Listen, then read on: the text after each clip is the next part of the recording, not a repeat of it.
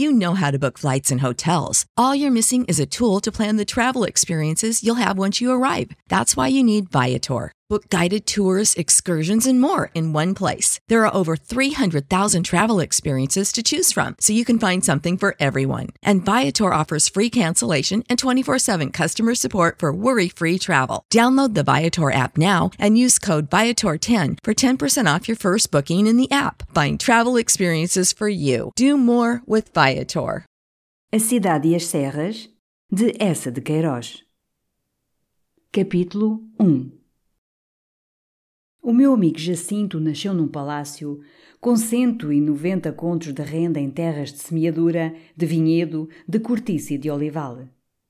No Alentejo, pela Extremadura, além das duas beiras, densas sebes ondulando por colina e vale, muros altos de boa pedra, ribeiras, estradas, delimitavam os campos desta velha família agrícola que já entulhava grão e plantava cepa em tempos de El-Rei Dom Dinis. A sua quinta e casa senhorial de Tormes, no Baixo Douro, cobriam uma serra. Entre o Tua e o Tinhela, por cinco fartas léguas, todo o torrão lhe pagava foro. E cerrados pinheirais seus negrejavam desde Arga até ao mar de Âncora. Mas o palácio onde Jacinto nascera e onde sempre habitara era em Paris, nos Campos Elíseos, número 202.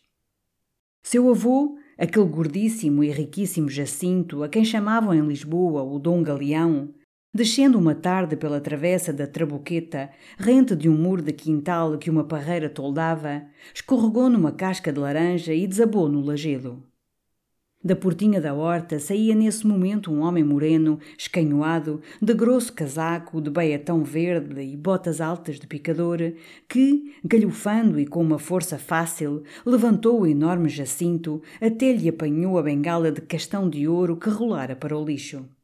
Depois, demorando nele os olhos pestanudos e pretos, Oh, Jacinto Galeão, que andas tu aqui a estas horas a rebolar pelas pedras?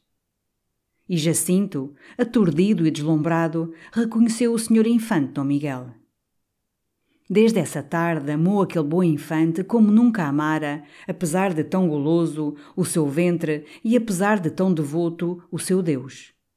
Na sala nobre da sua casa, à Pampulha, pendurou sobre os damascos o retrato do seu Salvador, enfeitado de palmitos como um retábulo, e por baixo a bengala que as magnânimas mãos reais tinham erguido do lixo.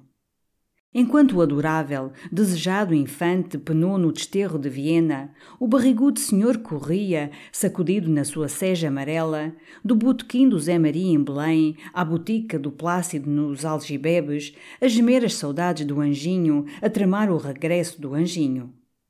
No dia, entre todos bendito, em que a pérola apareceu à barra com o Messias, engrinaldou a pampulha, ergueu no caneiro um monumento de papelão e lona onde Dom Miguel, tornado São Miguel, branco, de auréola e asas de arcanjo, furava de cima do seu corcel de alter o dragão do liberalismo que se estorcia vomitando a carta. Durante a guerra com o outro, com o pedreiro livre, mandava recoveiros a Santo Tirso, a São Gens, levar ao rei fiambres, caixas de doce, garrafas do seu vinho de tarrafal e bolsas de retrosa tochadas de peças que ele ensaboava para lhes avivar o ouro. E quando soube que o senhor Dom Miguel, com dois velhos baús amarrados sobre um macho, tomara o caminho de Sines e do final de Esterro, Jacinto Galeão correu pela casa, fechou todas as janelas como no luto, berrando furiosamente. Também cá não fico, também cá não fico. Não, não queria ficar na terra perversa de onde partia, esbulhado e escorraçado, aquele rei de Portugal que levantava na rua os Jacintos. Embarcou para a França com a mulher, a senhora Dona Angelina Fafes, da tão falada da casa dos Fafes da Avelã. Com o filho, o Cintinho, menino amarelinho, molzinho, coberto de caroços e leicenços. Com a aia e com o moleque. Nas costas da Cantábria, o paquete encontrou tão rijos mares que a senhora Dona Angelina, esguedelhada, de joelhos na enxerga do beliche, prometeu ao senhor dos passos de Alcântara uma coroa de espinhos, de ouro, com as gotas de sangue em rubis do Pegu. Em Baiona, onde arribaram, Cintinho teve ictrícia. Na estrada de Orleans, numa noite agreste, o eixo da berlinda em que jornadeavam partiu, e o nédio senhor, a delicada senhora da casa da Avelã, o menino, marcharam três horas na chuva e na lama do exílio até uma aldeia onde, depois de baterem como mendigos a portas mudas, dormiram nos bancos de uma taberna. No Hotel dos Santos Padres, em Paris, sofreram os terrores de um fogo que rebentara na cavalariça sob o quarto de Dom Galeão, e o digno fidalgo, rebolando pelas escadas em camisa até ao pátio, enterrou o pé nu numa lasca de vidro. Então ergueu amargamente ao céu o punho cabeludo e rugiu: Irra! É demais! Logo nessa semana, sem escolher, Jacinto Galeão comprou a um príncipe polaco que, depois da tomada de Varsóvia, se metera à frade cartucho, aquele palacete dos Campos Elíseos, número 202. E sob o pesado ouro dos seus estuques, entre as suas ramalhudas sedas se enconchou, descansado de tantas agitações, numa vida de pachorra e de boa mesa, com alguns companheiros de imigração, o desembargador Nuno Velho, o conde de Rabacena, outros menores, até que morreu de indigestão de uma lampreia descabeste que lhe mandara o seu procurador em Montemor. Os amigos pensavam que a senhora Dona Angelina Fafas voltaria ao reino. Mas a boa senhora temia a jornada, os mares, as caleças que racham. E não se queria separar do seu confessor, nem do seu médico, que tão bem lhe compreendiam os escrúpulos e a asma. Eu, por mim, aqui fico no 202, declarara ela, ainda que me faz falta a boa água de Alcolena. O cintinho, esse, em crescendo, que decida. O cintinho crescera. Era um moço mais esguio e lívido que um sírio, de longos cabelos corredios, narigudo, silencioso, encafuado em roupas pretas, muito largas e bambas. De noite, sem dormir, por causa da tosse e de sufocações, errava em camisa com uma lamparina através do 202. E os criados na copa sempre lhe chamavam a sombra. Nessa sua mudeza e indecisão de sombra surdira, ao fim do luto do papá, o gosto muito vivo de tornear madeiras ao torno. Depois, mais tarde, com a melada flor dos seus vinte anos, brotou nele outro sentimento de desejo e de pasmo pela filha do desembargador velho, uma menina redondinha como uma rola, educada num convento de Paris e tão habilidosa que esmaltava, dourava, consertava relógios e fabricava chapéus de feltro. No outono de 1851, quando já se desfolhavam os castanheiros dos Campos Elíseos, o cintinho cuspilhou sangue. O médico, acarinhando o queixo e com uma ruga séria na testa imensa, aconselhou que o menino abalasse para o Golfo Juan ou para as tépidas areias de Arcachon. Cintinho, porém, no seu aferro de sombra, não se quis arredar da Terezinha Velho, de quem se tornara, através de Paris, a muda Tardonha Sombra. Como uma sombra, casou. Deu mais algumas voltas ao torno, cuspiu um resto de sangue e passou como uma sombra. Três meses e três dias depois do seu enterro, o meu Jacinto nasceu. Desde o berço, onde a avó espalhava funcho e âmbar para afoguentar a sorte ruim, Jacinto moderou com a segurança, a rigeza, a seiva de um pinheiro das dunas. Não teve sarampo e não teve lombrigas. As letras, a tabuada, o latim entraram por ele tão facilmente como o sol por uma vidraça entre os camaradas, nos pátios dos colégios, erguendo a sua espada de lata e lançando um brado de comando, foi logo o vencedor, o rei que se adula e a quem se cede a fruta das merendas. Na idade em que se lê Balzac e Musset, nunca atravessou os tormentos da sensibilidade. Nem crepúsculos quentes o retiveram na solidão de uma janela, padecendo de um desejo sem forma e sem nome. Todos os seus amigos, éramos três, contando com o seu velho escudeiro preto, o Grilo, lhe conservaram sempre amizades puras e certas, sem que jamais a participação do seu luxo as avivasse ou fossem desanimadas pelas evidências do seu egoísmo. Sem coração bastante forte para conceber um amor forte, e contente com esta incapacidade que o libertava, do amor só experimentou o mel, esse mel que o amor reserva aos que o recolhem, à maneira das abelhas, com ligeireza, mobilidade e cantando. Rijo, rico, indiferente ao Estado e ao governo dos homens, nunca lhe conhecemos outra ambição além de compreender bem as ideias gerais. E a sua inteligência, nos anos alegres de escolas e controvérsias, circulava dentro das filosofias mais densas como enguia lustrosa na água limpa de um tanque. O seu valor, genuíno, de fino quilate, nunca foi desconhecido nem desapreciado. E toda opinião, ou mera facécia que lançasse, logo encontrava uma aragem de simpatia e concordância que a erguia, a mantinha embalada e rebrilhando nas alturas. Era servido pelas coisas com docilidade e carinho. E não recordo que jamais lhe estalasse um botão da camisa, ou que um papel maliciosamente se escondesse dos seus olhos, ou que ante a sua vivacidade e pressa uma gaveta pérfida emperrasse.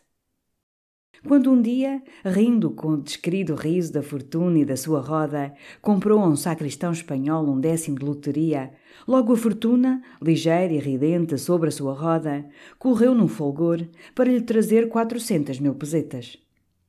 E no céu as nuvens, pejadas e lentas, se avistavam Jacinto sem guarda-chuva, retinham com reverência as suas águas até que ele passasse. Ah! O âmbar e o funcho da senhora Dona Angelina tinham escorraçado o seu destino, bem triunfalmente e para sempre, a sorte ruim. A amorável avó, que eu conhecia obesa, com barba, costumava citar um soneto natalício do desembargador Nunes Velho contendo um verso de boa lição. Sabei, senhora, que esta vida é um rio, pois um rio de verão, manso, translúcido, harmoniosamente estendido sobre uma areia macia e alva, por entre arvoredos fragantes e ditosas aldeias, não ofereceria àquele que o descesse num barco de cedro, bem toldado e bem almofadado, com frutas e champanhe a refrescar em gelo, um anjo governando o leme, outros anjos puxando a sirga, mais segurança e doçura do que a vida oferecia ao meu amigo Jacinto. Por isso nós lhe chamávamos o príncipe da Gran Ventura. Jacinto e eu, José Fernandes, Ambos nos encontramos e acamaradámos em Paris, nas escolas do bairro Latino, para onde me mandara meu bom tio Afonso Fernandes Lorena de Noronha e Sande, quando aqueles malvados me riscaram da universidade por eu ter esborrachado, numa tarde de procissão, na Sofia, a cara sórdida do doutor Paes Pita. Ora, nesse tempo Jacinto concebera uma ideia. Este príncipe concebera a ideia de que o homem só é superiormente feliz quando é superiormente civilizado. E por homem civilizado, o meu camarada entendia aquilo que, robusto sendo a sua força pensante com todas as noções adquiridas desde Aristóteles, e multiplicando a potência corporal dos seus órgãos com todos os mecanismos inventados desde Terramenes, criador da roda, se torna um magnífico Adão, quase omnipotente, quase omnisciente, e apto, portanto, a recolher dentro de uma sociedade e nos limites do progresso tal como ele se comportava em 1875, todos os gozos e todos os proveitos que resultam de saber e de poder. Pelo menos assim Jacinto formulava copiosamente a sua ideia quando conversávamos de fins e destinos humanos, sorvendo boques poerentos sob o toldo das cervejarias filosóficas no Boulevard Saint-Michel. Este conceito de Jacinto impressionara os nossos camaradas de cenáculo, que, tendo surgido para a vida intelectual de 1866 a 1875, entre a Batalha de Sadoa e a Batalha de Sedan, e ouvindo constantemente, desde então, aos técnicos e aos filósofos que fora a espingarda de agulha que vencer em Sadoa e fora o mestre de escola quem vencer em Sedan, estavam largamente preparados a acreditar que a felicidade dos indivíduos, como a das nações, se realiza pelo ilimitado desenvolvimento da mecânica e da erudição. Um desses moços mesmo, o nosso inventivo Jorge Carlande, reduzira a teoria de Jacinto para lhe facilitar a circulação e lhe condensar o brilho a uma forma algébrica. Suma ciência vezes suma potência igual a suma felicidade. E durante dias, do Odeon à Sorbonne, foi louvada pela mocidade positiva a equação metafísica de Jacinto.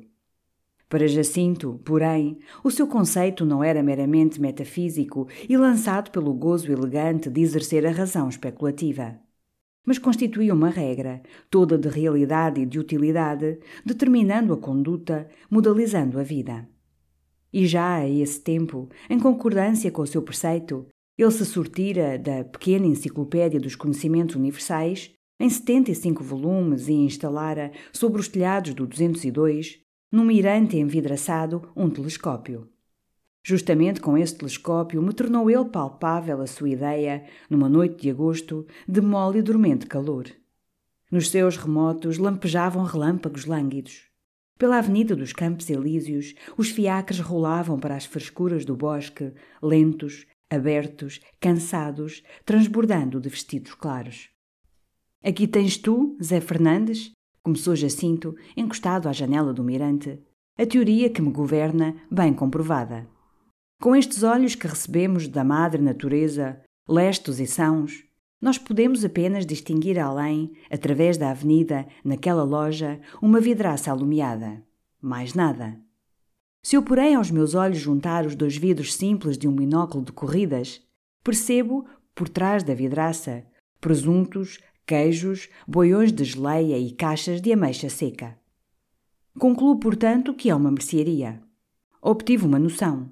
Tenho sobre ti que com os olhos desarmados vês só o luzir da vidraça uma vantagem positiva.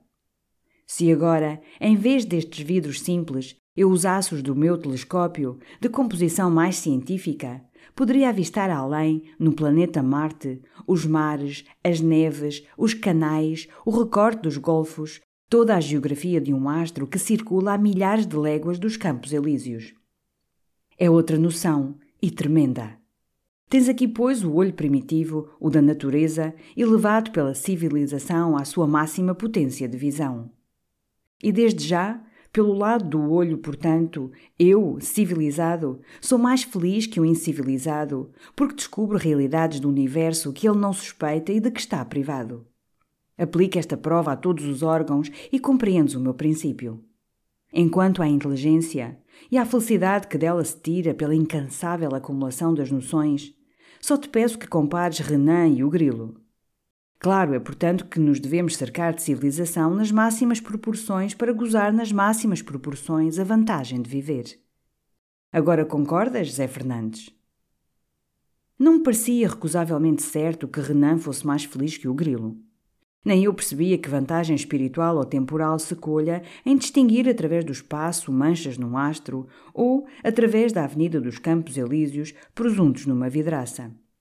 Mas concordei, porque sou bom e nunca desalojarei um espírito do conceito onde ele encontra segurança, disciplina e motivo de energia. Desapotoei o colete e, lançando um gesto para o lado do café e das luzes, Vamos então beber, nas máximas proporções, brandy and soda com gelo. Por uma conclusão bem natural, a ideia de civilização, para Jacinto, não se separava da imagem de cidade, de uma enorme cidade, com todos os seus vastos órgãos funcionando poderosamente. Nem este meu super civilizado amigo compreendia que, longe de armazéns servidos por três mil caixeiros e de mercados onde se despejam os verguéis e lesírias de trinta províncias, e de bancos em que retina o ouro universal, e de fábricas fumegando com ânsia, inventando com ânsia, e de bibliotecas abarrotadas a estalar com a papelada dos séculos, e de fundas milhas de ruas, cortadas por baixo e por cima, de fios de telégrafos, de fios de telefones, de canos de gases, de canos de fezes, e da fila atroante dos ônibus, tramways, carroças, velocípedes, calhambeques, parelhas de luxo e de dois milhões de uma vaga humanidade fervilhando, a ofegar, através da polícia, na busca dura do pão ou sob a ilusão do gozo, o homem do século XIX pudesse saborear plenamente a delícia de viver. Quando Jacinto, no seu quarto 202, com as varandas abertas sobre os lilazes, me desenrolava estas imagens, todo ele crescia, iluminado. Que criação augusta a da cidade! Só por ela, Zé Fernandes, só por ela, pode o homem soberbamente afirmar a sua alma. Oh, Jacinto, e a religião? Pois a religião não prova a alma. Ele encolhia os ombros. A religião. A religião é o desenvolvimento sumptuoso de um instinto rudimentar comum a todos os brutos, o terror. Um cão lambendo a mão do dono, de quem lhe vem o osso ou o chicote, já constitui toscamente um devoto, o consciente devoto, prostrado em rezas ante o Deus que distribui o céu ao inferno. Mas o telefone, O fonógrafo. Aí tens tu, o fonógrafo. Só o fonógrafo Zé Fernandes me faz verdadeiramente sentir a minha superioridade de ser pensante e me separa do bicho. Acredita, não há senão a cidade, Zé Fernandes, não há senão a cidade.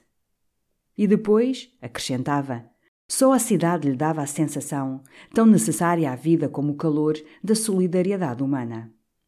E no 202, quando considerava em redor, nas densas massas do casario de Paris, dois milhões de seres arquejando na obra da civilização, para manter na natureza o domínio dos jacintos, Sentiam um sossego, um conchego, só comparáveis ao do peregrino que, ao atravessar o deserto, se ergue no seu dromedário e avista a longa fila da caravana marchando, cheia de lumes e de armas. Eu murmurava, impressionado: Caramba! Ao contrário, no campo, entre a inconsciência e impassibilidade da natureza, ele tremia com o terror da sua fragilidade e da sua solidão. Estava aí como perdido num mundo que lhe não fosse fraternal. Nenhum silvado encolheria os espinhos para que ele passasse. Se gemesse com fome, nenhuma árvore, por mais carregada, lhe estenderia o seu fruto na ponta compassiva de um ramo. Depois, em meio da natureza, ele assistia à súbita e humilhante inutilização de todas as suas faculdades superiores. De que servia, entre plantas e bichos, ser um gênio ou ser um santo? As searas não compreendem as geórgicas.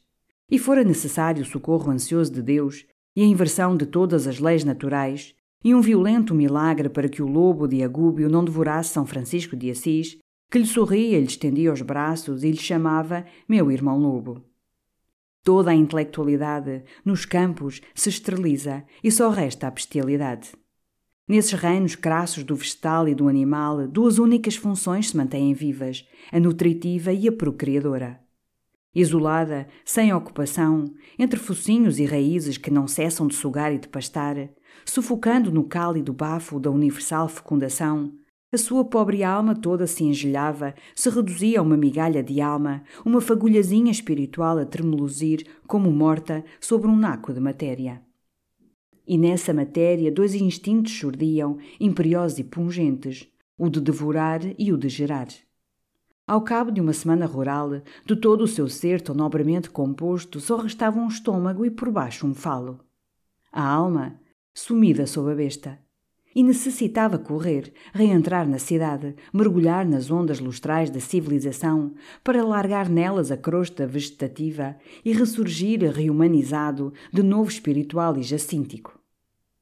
E estas requintadas metáforas do meu amigo exprimiam sentimentos reais que eu testemunhei, que muito me divertiram no único passeio que fizemos ao campo, à bem amável e bem sociável floresta de Montmorency. Oh delícias de entremês, Jacinto entre a natureza. Logo se afastava dos pavimentos de madeira, do macadame, qualquer chão que os seus pés calcassem o enchia de desconfiança e terror. Toda a relva, por mais crestada, lhe parecia ressumar uma umidade mortal. De sob cada torrão, da sombra de cada pedra, receava o assalto de lacraus, de víboras, de formas rastejantes e viscosas. No silêncio do bosque sentia um lúgubre despovoamento do universo. Não tolerava a familiaridade dos galhos que lhe roçassem a manga ou a face. Saltar uma sebe era para ele um ato degradante que o retrogradava ao macaco inicial. Todas as flores que não tivesse já encontrado em jardins, domesticadas por longos séculos de servidão ornamental, o inquietavam como venenosas.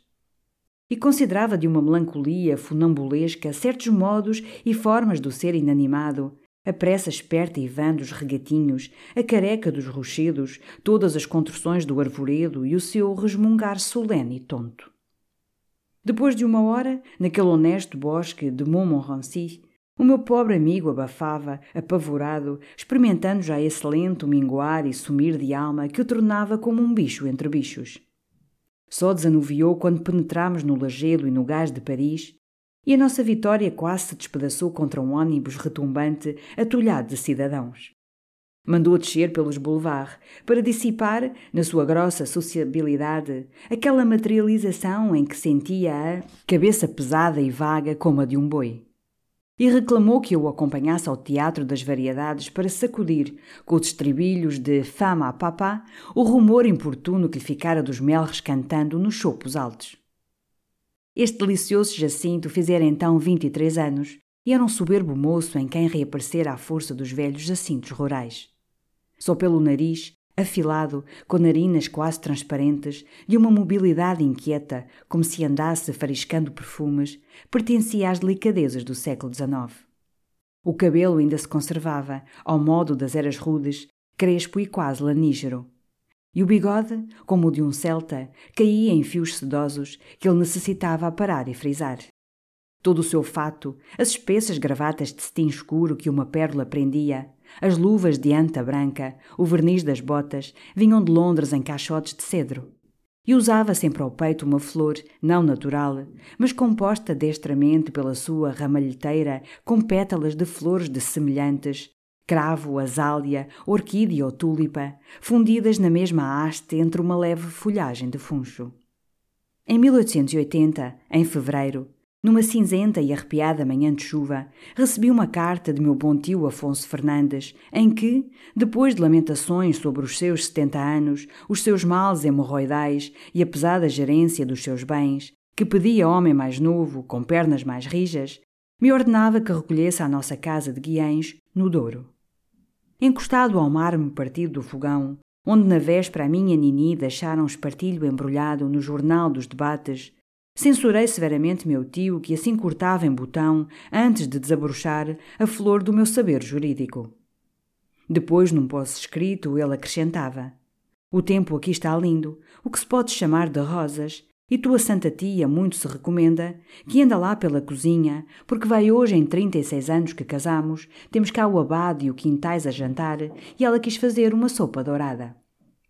Deitando o macho ao lume, pensei como devia estar a sopa dourada da tia Vicência. Há quantos anos não a provava, nem o leitão assado, nem o arroz de forno da nossa casa. Com o tempo assim tão lindo, já as mimosas do nosso pátio vergariam sob os seus grandes cachos amarelos. Um pedaço de céu azul, do azul de Guiães, que outro não há tão lustroso e macio, entrou pelo quarto, alumiou, sobre a poída tristeza do tapete, relvas, ribeirinhos, malmequeres e flores de trevo de que meus olhos andavam aguados. E, por entre as bambinelas de sarja, passou um ar fino e forte e cheiroso de serra e de pinheiral. Assobiando um fado meigo, tirei debaixo da cama a minha velha mala e meti solicitamente entre calças e piugas um tratado de direito civil para aprender, enfim, nos vagares da aldeia, estendido sob a faia, as leis que regem os homens. Depois, nessa tarde, anunciei a Jacinto que partia para Guiães. O meu camarada recuou com um surdo gemido de espanto e piedade. Para Guiães! Oh Zé Fernandes, que horror! E toda essa semana me lembrou solicitamente confortos de que eu me deveria prover para que pudesse conservar, nos ermos silvestres, tão longe da cidade, uma pouca de alma dentro de um pouco de corpo. Leva uma poltrona, leva a enciclopédia geral, leva caixas de aspargos. Mas para o meu Jacinto, desde que assim me arrancavam da cidade, eu era arbusto desarraigado que não reviverá. A mágoa com que me acompanhou ao comboio conviria excelentemente ao meu funeral. E quando fechou sobre mim a portinhola, gravemente, supremamente, como se cerra uma grade sepultura, eu quase solucei, com saudades minhas. Cheguei a Guiães. Ainda restavam flores nas mimosas do nosso pátio. Comi com delícia a sopa dourada da tia Vicência.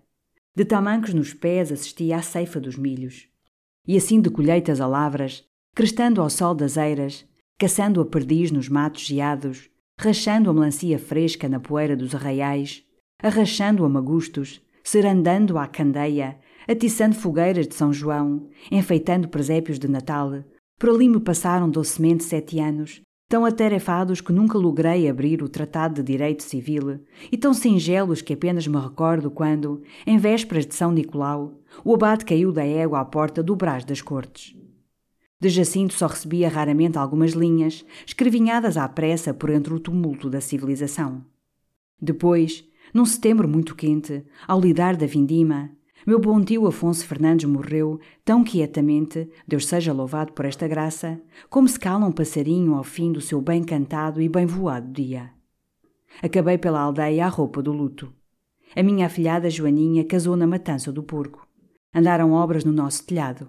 Voltei a Paris.